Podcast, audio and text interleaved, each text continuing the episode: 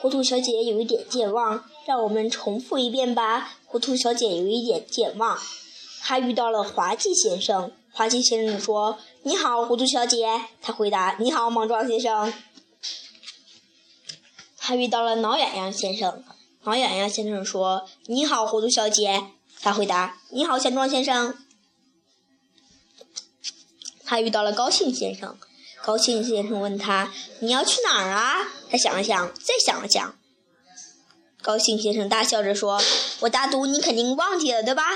糊涂小姐看着他，忘记什么？她说：“糊涂小姐住在小树林中间的灯笼花小屋，所有人都知道这栋房子叫灯笼花小屋，除了房子的主人。”糊涂小姐不停地忘记自己房子的名字。最后，她终于想了一个办法。我知道了，我只要放个牌子就能记住了。你看看这牌子上写着，肯她可不是白白被叫做糊涂小姐的，对吗？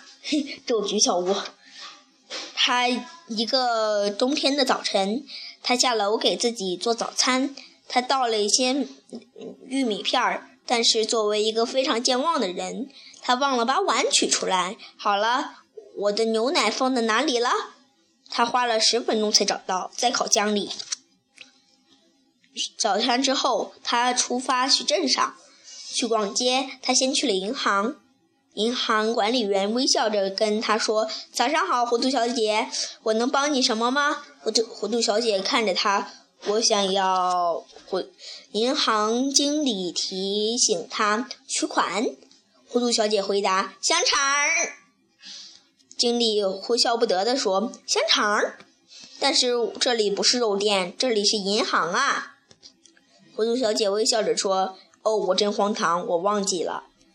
我有有时候记性不太好，你知道的。”银行经理说：“哦，是的。”糊涂小姐说：“我想要两个，我想要两个。”银行经理问：“两英镑？”糊涂小姐点点头说：“两英镑。”银行经理递给她了两英镑的现金。糊涂小姐看着他们，她问：“这些是什么东西？”经理回答：“两英镑。”糊涂小姐又问：“两英镑？这看上去不像，可不是两英镑香肠啊！” 嘿，还以为小两英镑就是香肠呢。最后。银行经理总算给他解释清楚了，糊涂小姐就要出发去肉店了。呼，银行经理吐出了一口气，总算解脱了。打开了这笔干嘛？糊涂小姐走进了肉店，肉贩子猪肉伯西说：“早上好啊。”糊涂小姐回答：“下午好啊，牛肉先生。”猪肉伯西说：“猪肉。”糊涂小小姐说：“不是香肠。”猪肉伯西说：“我的名字不是香肠。”他以为他的名字叫做香肠伯西呢。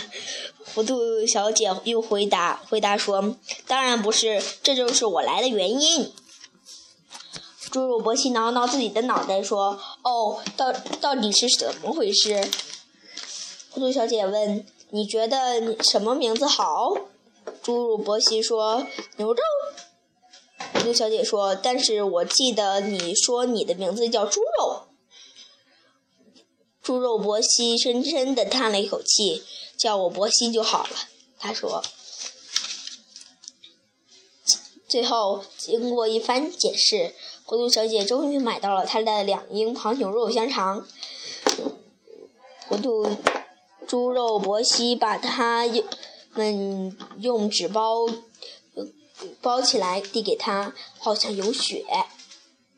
猪肉伯西一边看着窗户，一边想聊找个聊天的话题，是吗？糊涂小姐看着手里棕色的纸纸包裹，说：“她想，真是个滑稽的人。这个袋子看上去确实像有血，但是它看上去更像……”包好的香肠，再见，猪肉波西说。晚安，猪糊涂小姐回答。然后就去赶公公赶公车回家了。糊涂小姐排着队等公交汽公共汽车，她就站在荒唐先生的身后，她他而他的身后站着好奇先生。好奇先生向天上看了看了看，感叹道：“好像有雪。”糊涂小姐看了看他手里的棕色纸包裹，然后什么也没有说。讲完了，再见。